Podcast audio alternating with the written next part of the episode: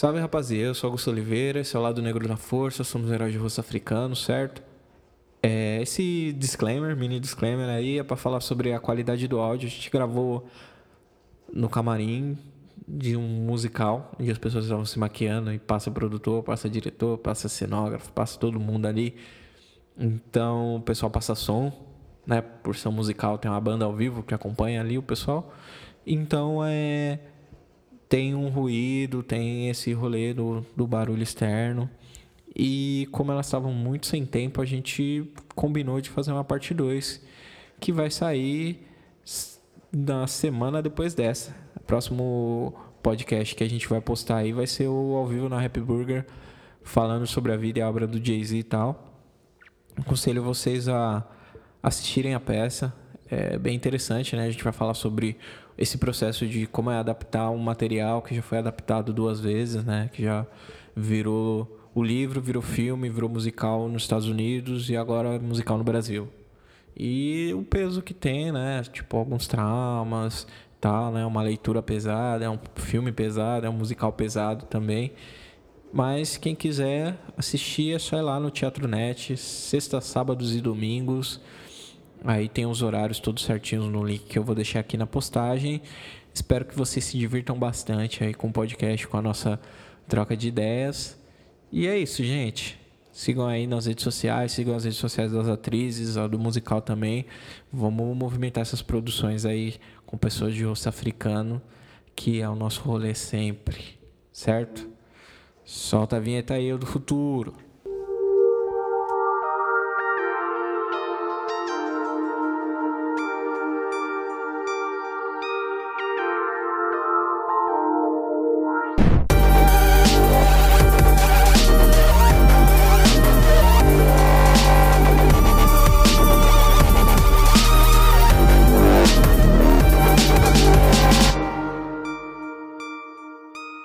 Salve rapaziada, eu sou Augusto Oliveira. Eu sou o PH. Aí, esse é o Lado Negro da Força, somos heróis de rosto africano, certo?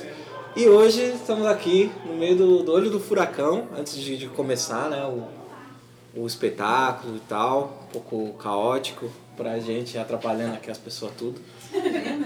Mas é, vamos, vamos conversar com pessoas muito especiais e a gente tem um costume no lado negro que é deixar as pessoas se apresentarem, né? Ao invés da gente pegar e pô, vamos dar uma olhada lá no, na página, no MDB ou qualquer outro correlato assim que tem a história das pessoas, deixar elas contarem as histórias para não limitar a, a, a visão né, das pessoas quando isso já acontece muito com a gente, né? A pessoa vê, a gente atravessa a rua e tudo mais, é mais fácil deixar as pessoas se apresentarem e a gente parte do princípio do que ela é, o que, a gente, que ela tá falando pra gente. Então, da mais tímida, da menos tímida para mais tímida, podem começar. Tímida aqui não tem ninguém. Já começou a falar completo. Não temos ninguém tímido aqui. Flávia Santana. Minha personagem é a Sugar Avery. Eu sou a mais tímida. sou mesmo. Meu nome é Lilian Valesca, sou carioca e meu personagem é Sofia, que é a Oprah fazia no cinema. É isso. É, eu sou Letícia Soares, é, sou de Magé, da Baixada Fluminense. E sou assim. O personagem foi localizado pela. Mas eu tô descendo. É. Que massa, é muito maluco, né? A gente tá pensando aqui no, no musical, que é uma adaptação do, do filme, que é uma adaptação do livro. Mas antes da gente começar a falar sobre essas coisas, tenho três perguntas super difíceis para fazer para vocês. Ai, meu Deus. Já, chego, já começa assim, né? É, na verdade são perguntas bem simples, assim. Uma coisa que vocês consideram é overrated, que é super valorizada, que não deveria ter toda essa atenção. Assim. Pode ser qualquer coisa. Eu não posso te responder isso hoje. Hoje em especial, não Sei lá, posso. sorvete de iogurte. Eu não posso. Sorvete de abessa. Cara, ruim. Olha, realmente. Mas dá um exemplo aí, uma coisa que você... Qualquer coisa, desde, sei lá, ah, o sanduíche do, do, do McDonald's que todo mundo come. Ou, É, eu sei lá. pensando em coisas mais profundas aqui. É, não dá pra não falar de coisas mais profundas. Eu, eu, eu realmente. Um, um artista. Eu tô um pouco inflamada hoje. Então inflama, claro. Talvez eu fale alguma besteira, que eu acho que a gente que trabalha com o público, a gente tem uma responsabilidade muito grande. Sim. Que são muitas as pessoas que vêm assistir a gente, né? Eu, por exemplo, sou uma pessoa que sou super a favor da democracia e a minha bandeira sempre luta pelo, pelo respeito, né? E pela convivência com as pessoas que são diferentes da gente e a gente respeitar. Então eu acho que essa, essa balbúrdia, essa patifaria que estão tentando fazer com a cultura e, e dando espaço para pessoas que não têm a menor noção do que é ser livre, do que é ser diferente, do que é ter escolhas e posicionamentos diferentes, para liderar e ter espaço para falar para milhares de pessoas mais grave ainda, para crianças estarem ouvindo determinados tipos de coisa e essas pessoas terem espaço e a gente que faz teatro, que faz arte, para brigar por um espaço, ter... nossa, ter que às vezes vender um rim para isso e essas pessoas falam abertamente na internet. Acho que essas pessoas, além de elas não terem valor, elas têm que ficar mudas, assim. Devia que ser uma providência do universo, dar uma. Deu me livre, mas é isso aí, uma laringite aguda, laringite, essa pessoa perder a voz para sempre. Então eu acho que a gente tem que começar a colocar a luz naquilo que a gente quer. Parar de ficar dando confiança para essa gente que não sabe que a cultura liberta vidas de tráfico, de droga, de suicídio, de, sabe, de escolhas que vão fazer mal a, a famílias e a, a quem está escolhendo. É, sabe, são oportunidades, são, são soluções, são, são possibilidades que teriam que ter voz nesse momento, que é o país que está num momento complicadíssimo, porque é uma tática mais antiga do mundo, que é dividir para dominar.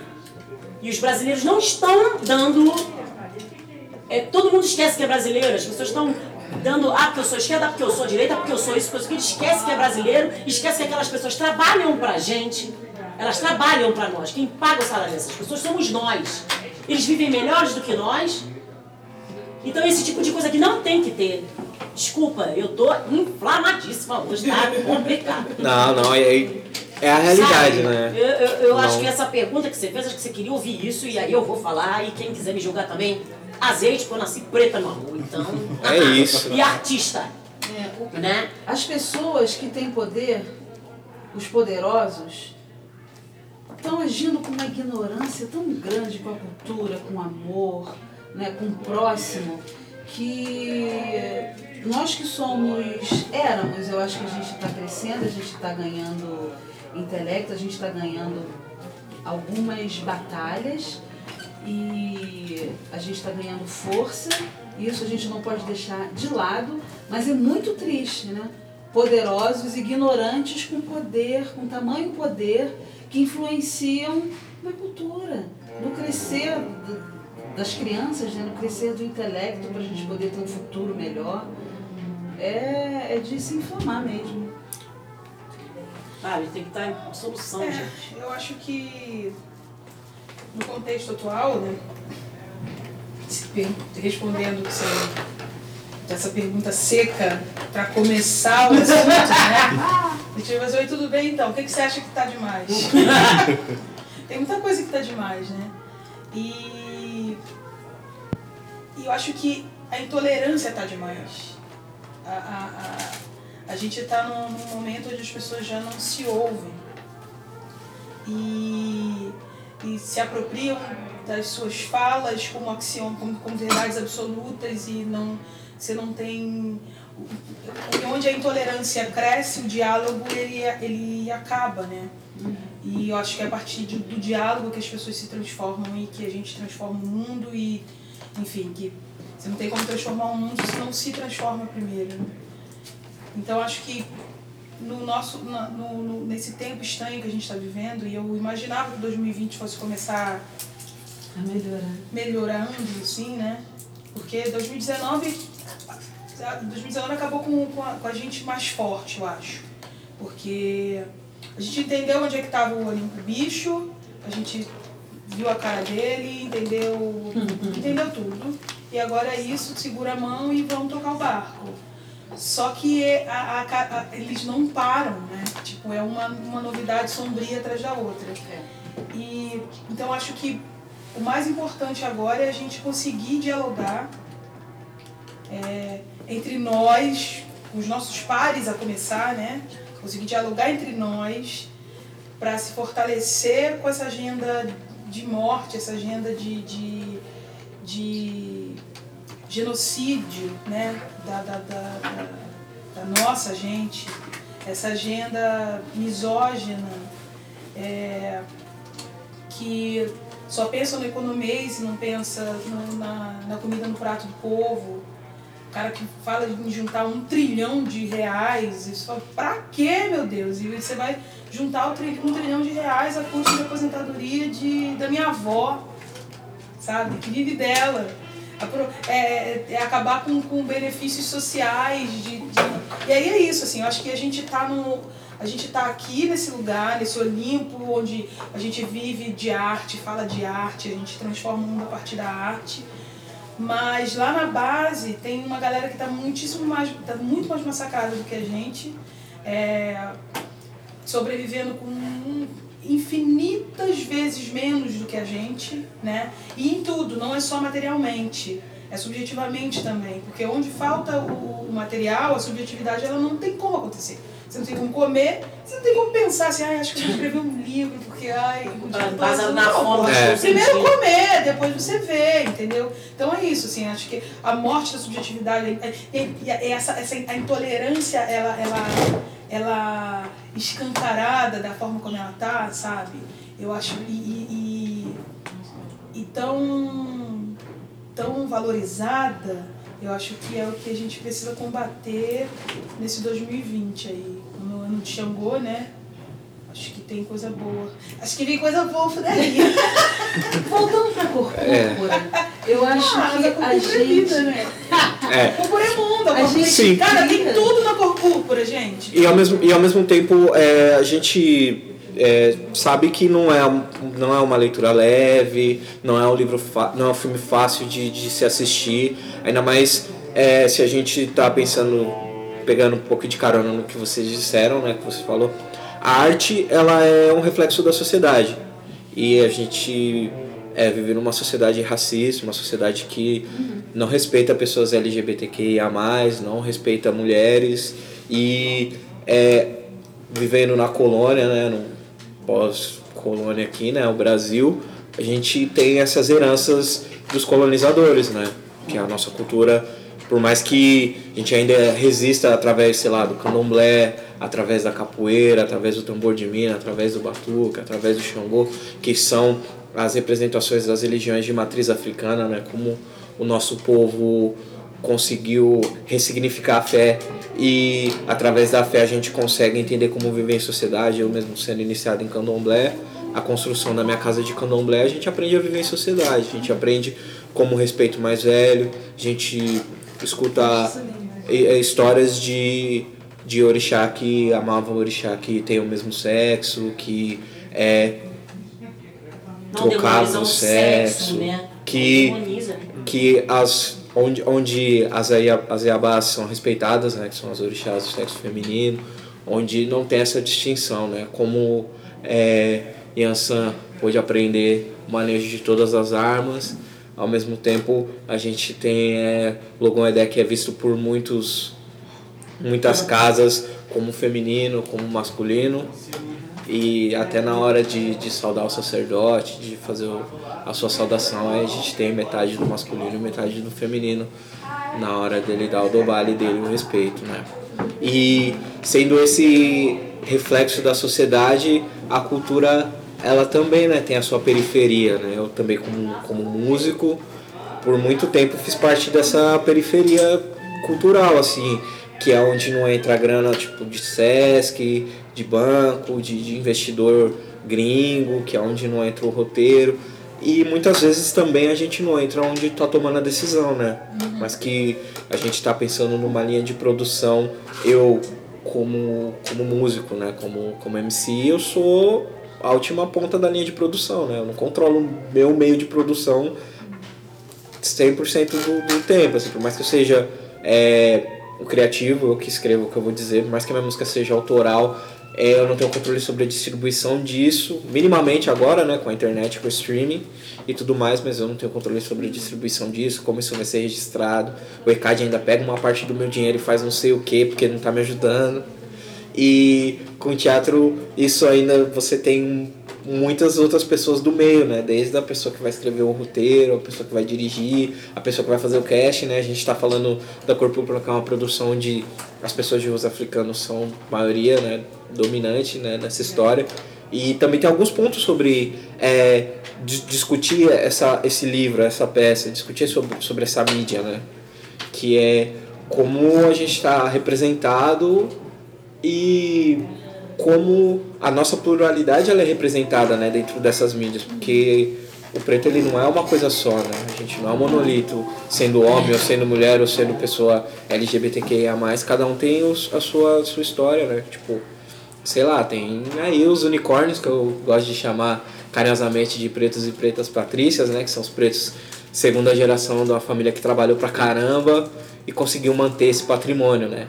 E aí tem gente que ou pela vida, né, pelo ciclo social que habita e tudo mais, ou escolha mesmo, né, acaba optando por devolver em duas ou três gerações esse dinheiro aí através dos relacionamentos que as pessoas mantêm, que é uma outra questão também dentro dessa pluralidade que aí cada um acho que se posiciona contra ou a favor disso é, da maneira que acha melhor. A minha é ser casado com uma mulher preta e fazer questão de pontuar isso. E querer ter bebês pretos. É, mas pra gente se. E a outra coisa que você falou é sobre uma entrevista que eu ouvi do Jay-Z pro New York Times quando em 2017, quando ele lançou o 444, o álbum do Elevador, que gerou três álbuns maravilhosos, e uma treta muito feia, é que a gente está em modo de sobrevivência, né? Quando a gente está em modo de sobrevivência, a gente não consegue estar emocionalmente equipado para lidar com alguns problemas. E a peça fala muito sobre isso também.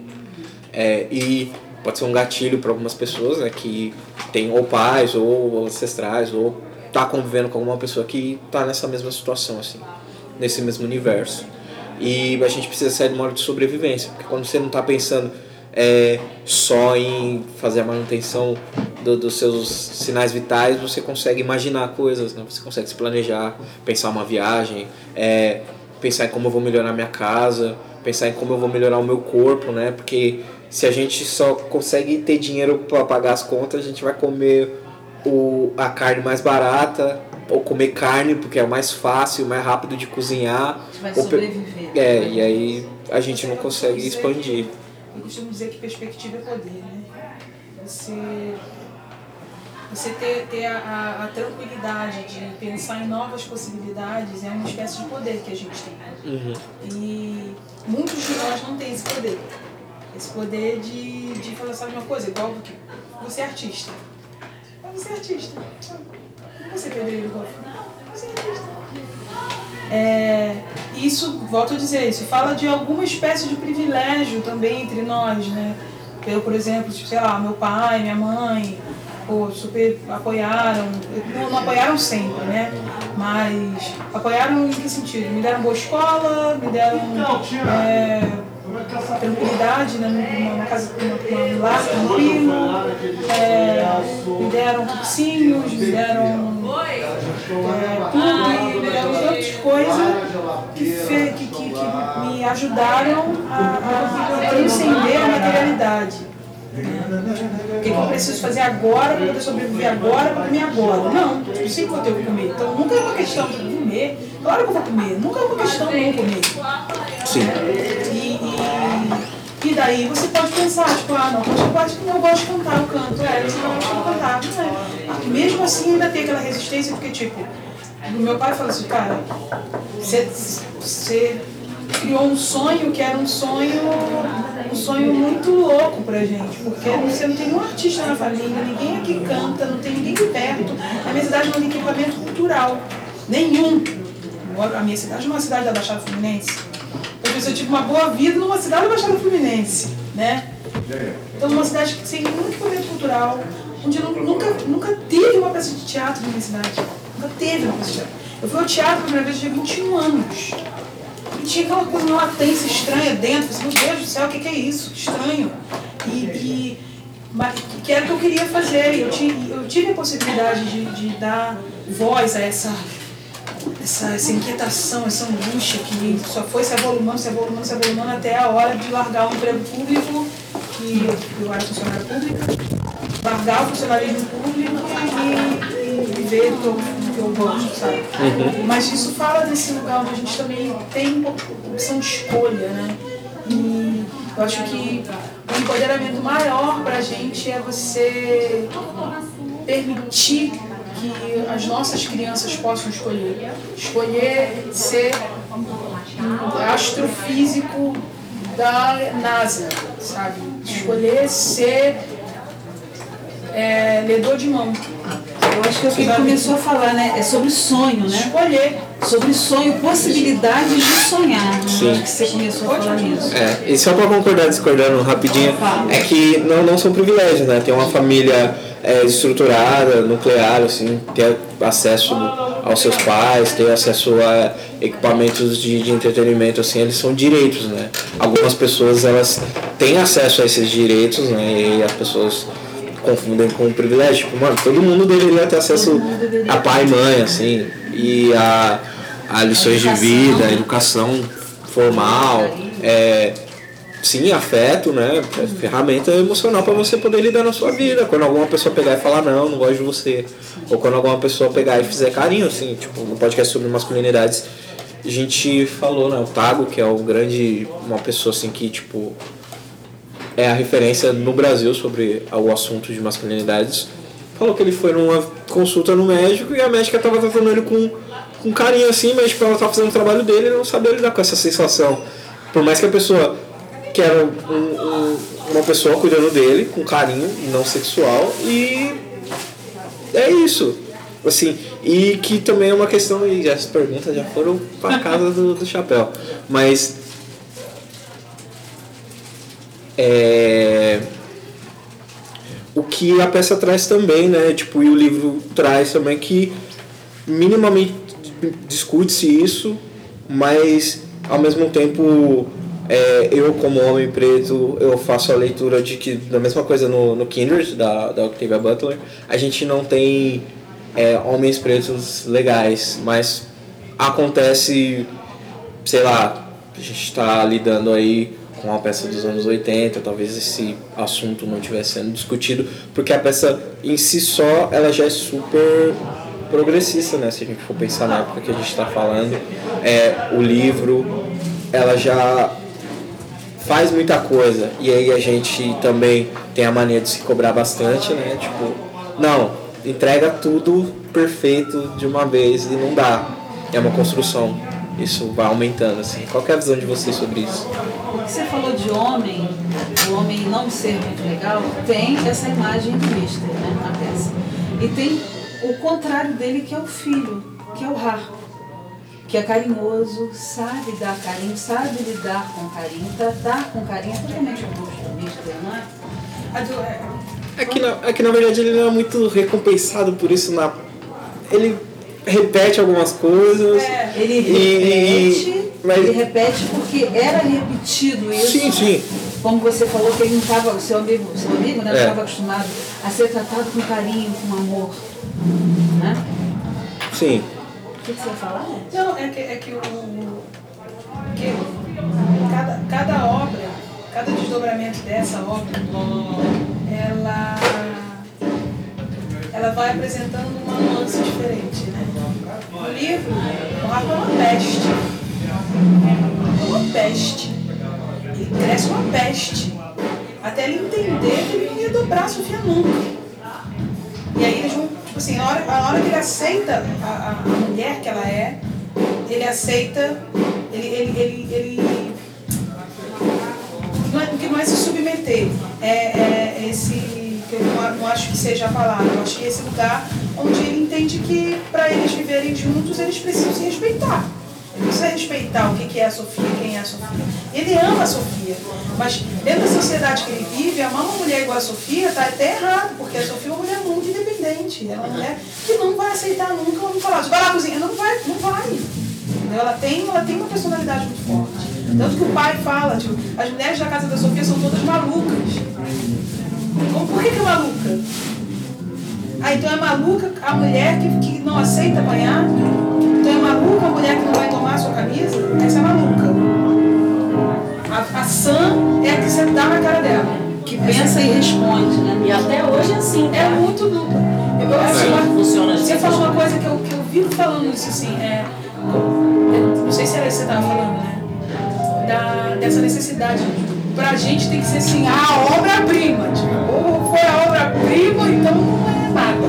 Você não tem a, a chance de você ir se melhorando e crescendo, né? E são pesos, estou refletindo sobre isso, são pesos estranhos, porque assim, a gente faz esse espetáculo.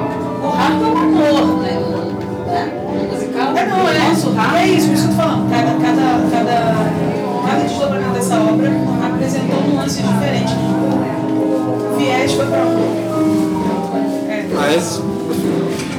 Parem de tocar, velho.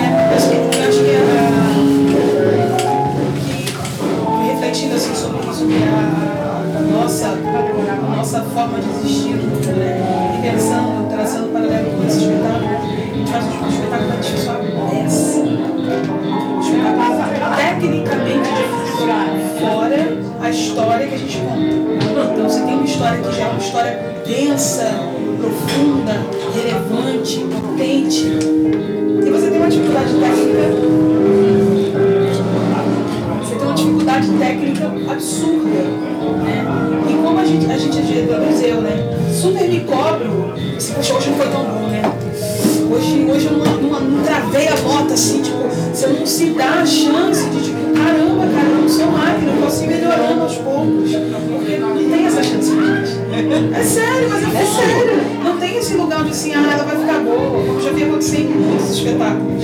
Sabe? De ir ver, ver o cantor falando, putz, ainda não tá bom, mas ela. E tudo bem. Mas no meu caso é, ou eu vou lá e dou o nome, ou a gente vai lá, sobe no palco, e dá o nome, o sobrenome, ou então assim, ah, esse espetáculo não é tão bom, porque mas eu tenho muita dificuldade, esse espetáculo é absurdo. É muito, cara, a partitura é muito difícil. É muito difícil. A gente faz assim. E dramaturgicamente também é bem pesado e depois tem uma superação que é uma delícia, né? Mas até chegar aí é muita sofrência, é muita agressão, é muita dor. Quando a gente começou a ensaiar, que a gente viu a primeira cena das irmãs, todo mundo chorava, ficou uns três, quatro ensaios até a gente acostumar, entre aspas, com aquela violência para eu poder entrar em cena depois de Sofia sorrindo, porque eu estou conhecendo a família, né, da Ciri, do Mister, do pai do Raco. Foi bem difícil. Não sei para vocês para fazer, mas para gente assistir e depois entrar em cena foi difícil. Vocês ainda se emocionam? Sim. Às vezes sim, não é sempre, mas às vezes eu me emociono. Tem um lugar onde eu sempre acho bonito é quando acaba a cena da, da Cine com a Xuxa. Que eu não vou dar spoiler, vocês tratem de ver a peça. É, porque acontece um momento tão bonito assim na vida da Cília, é a primeira vez que tipo, ela olha para o lado. A primeira vez que ela, que ela enxerga uma nova forma de, de ser humana, de, de existir.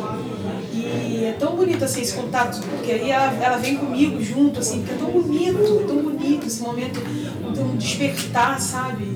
Pra, pra, pra própria beleza. E é, é muito emblemático esse lugar que essa personagem ocupa. Pra mim, por exemplo, uma mulher negra com, com, com os traços mais. é, Bem mais acentuado. mais acentuados, né? Quando você passa quase é, a infância, a adolescência, sendo feia pra caralho, não é feinha, feia mesmo. Bullying, né? Você é feia. Você passa a vida ouvindo que você é feia. Você não sabe amar porque você é feia. Eu tô fazendo aqui uma exposição de vida, gente. É, você não sabe amar, você não sabe se amar porque você é feio. Seu cabelo é feio, a sua boca é enorme, a tua nariz. bunda é gigante, o teu nariz é largo, o cabelo é duro. Aí você acha que ninguém vai te querer nunca vida. Nunca. Não, e nunca ninguém me quis. Eu passei a escola inteira sem nunca ninguém falar comigo. As festinhas, ninguém Você chamava olha essa cara desse Sim. E é muito louco. Cara, de, de ganhar concurso de feio, saca? De eu estudei escola particular, então aí era, que era mais E infernal. ela ainda. Só tinha você de preto. Só eu de preta. E as minhas irmãs, ainda tem isso, as minhas irmãs são mais claras do que eu. Nenhuma delas tem nenhum relato de racismo. É muito louco. Ninguém viveu isso. Talvez, a- talvez elas nem tenham percebido que elas sofreram. É. Mas é que. E aí entra também um pouco da questão, né? De quanto mais escuro a gente é, mais acentuado é o racismo, assim. Mais, menos, menos uma alfinetada e mais uma facada ele, ele vai se tornando, assim. E era papo, era papo de andar na. descer a escada da escola com uma cara, meu Deus, why, God, why, sabe? E aí, obviamente, eu briguei a escola inteira. Baixava porrada, ainda bem que minhas notas eram incríveis, assim, eu sou aluno exemplar, só tirava notão, então eu nunca ia pra secretaria, mas era uma coisa que era uma agressão cotidiana. E aí até você, porque por isso voltando pra cima, né? Até esse momento, quando você descobre que realmente você é lindo, você olha no espelho e aquela imagem que você via que estava distorcida, de repente ela se ajeita e você dá de cara consigo mesmo, que é exatamente o que acontece com a Cília, com a ajuda da Shug, né? A Shug, ela, ela, ela, o- começo delas é meio conturbado ali, porque imagina que são duas mulheres que vivem na mesma casa, uma é a esposa e outra é amante do marido, né? Uma relação de esposa eu acho. E aí, de repente essa mulher vai mostrar a Cília o que. Vai, vai falar pra Cília o que ela vê. A Shug vê a Cília linda. A Shug vê a- não só linda por dentro, porque imagina uma, uma mulher que aceita a, a- a amante do marido em casa, cuida dela, cozinha pra ela. Então, é- ela tem um coração muito tranquilo, muito, muito, muito amoroso, mas ela é bonita por fora. Assim, a, Shug fala pra ela, cara, você é linda, olha pra você. Eu nunca vi nada mais bonito que você. Você é linda. E abrindo um parêntese, eu, particularmente, se você não sabe, eu todo dia que eu canto aquela música eu tenho vontade de chorar. É, porque tem uma música que a gente canta e no ensaio já era difícil fazer. Teve um dia que parava o ensaio, que é falando que a, que, que a gente é linda. E, gente- e- e esse momento é falar pra todas as mulheres. E falar na plateia com todo mundo me ouvindo, porque a Letícia sofreu isso. Eu lembro uma vez que eu fiquei muito afim de um garoto, que eu não tinha beijado na boca de ninguém. Eu namorei porque eu ia em cima das pessoas. Eu queria saber. Não, eu sempre fui na minha. Eu então ia em cima. E aí eu vi o garoto fazendo isso. Quando meu amigo, não, não, ele vai, ele vai querer você, ele vai, você queira, né? Fica quieta. Aí ele mostrou, aí o garoto fez assim, ó. Aí olhou pra mim e fez assim, ó. Com uma cara assim, ó. Ó. Não, é, e, e é nesse sentido, né? Tipo assim, eu lembro. é engraçado você tra trazer essas coisas. E Porque é um, é um lugar muito. Muito. É muito sensível, eu acho. Porque a beleza negada é, é- transforma a sua, a sua, a sua existência, né? Você, É. você não. Você, você fica mais aceita, né? tímido, às vezes. você- Não, você, assim, a, autoestima ela te dá uma segurança para você romper barreiras, que a falta dela. Você fica assim, ah, não, aquilo não é pra mim, né? Tipo, vai chegar lá, vai todo mundo olhar pra mim, vai ver meu cabelo, ver minha cara, eu não vou. Entendeu? Sei lá, eu, eu, é, eu fui pra Disney com 14 anos, né? E. E aí, tipo, o cabelo crespo, meio gordinha e tal, e aquela coisa, aquela não aceitação, assim, se, se, se sente. Pô, eu tô no eu, tô realizando o sonho da minha vida. Eu queria, desde 10 anos de idade, falar pro meu pai, pai, quero a Disney, quero a Disney, quero a Disney, quero a Disney, quero a Disney, quero a Disney, diuturnamente. Ele falou assim, então você vai aprender inglês. Eu entrei para estudar inglês com 10 anos, pra poder chegar com 14 falando, que foi o caso. E aí você, tava tudo certo, tava com dinheiro no bolso, com, com, com minha calça leves, com, com da Disney, caraca, sabe? E, tava, e, e- ainda assim não tava certo. Né? Eu tava, eu tava, queria contar uma história. Eu tava na primeira série e tinha um menino que eu gostava dele, era branco, óbvio, né? Também tem esse lugar onde você mira o seu olhar para aquilo que você. Ah, aquele homem. branco. Gostava daquele menino. Aí tinha uma outra menina que andava com a gente, era muito feia, muito feia, muito feia. Mas muito feinha. Muito feiosa. Mas era branca. E aí. Gente! Ele, ele, ele, na hora de falar, ah, você gosta de quem? Você eu gosto de Mônica. Eu falei assim, what? Eu falei o nome dela, paga isso! Não, Não, não, gente, todo mundo vai saber que a Mônica, da primeira série, às vezes ela é sua fã até eu seria. Mas assim, é, acho que a gente precisa encerrar. Ah, vocês têm que voltar então depois. Ah, não. Tem que fazer sim. parte 2, né? É, Vamos, a gente vamos. falou- A gente não falou tanto do espetáculo. A gente não falou nada do espetáculo, tem que voltar. Vai ter que voltar Você aqui amanhã. perguntou assim Volta aqui amanhã. da resposta do público. Na cena final, onde tudo fica traçado, né? Quando, a- quando o povo vê a história inteira assim de cabo a rabo, é muita troca de amor. Meninas, eu de lá que pra cá, de cá pra lá. Entendeu? Sim. Aí E é uma hora que eu acho que praticamente o elenco inteiro, de vez em vez, desaba. é, gente, Muito obrigado. muito obrigado pelo tempo. Desculpa atrapalhar. Não, a gente É tá. que tem, tem que abrir o teatro. Se elas não passarem um som, a gente não consegue abrir o teatro. Nossa, olha aí, tá. Vai Parte tudo. 2! Vai, Espere parte É, então 2! parte 2, gente. Semana que vem! tá prometido. Cadê a, aquela menina? Vocês estão, convidados. É isso. Somos heróis de Osso Africano e até a próxima.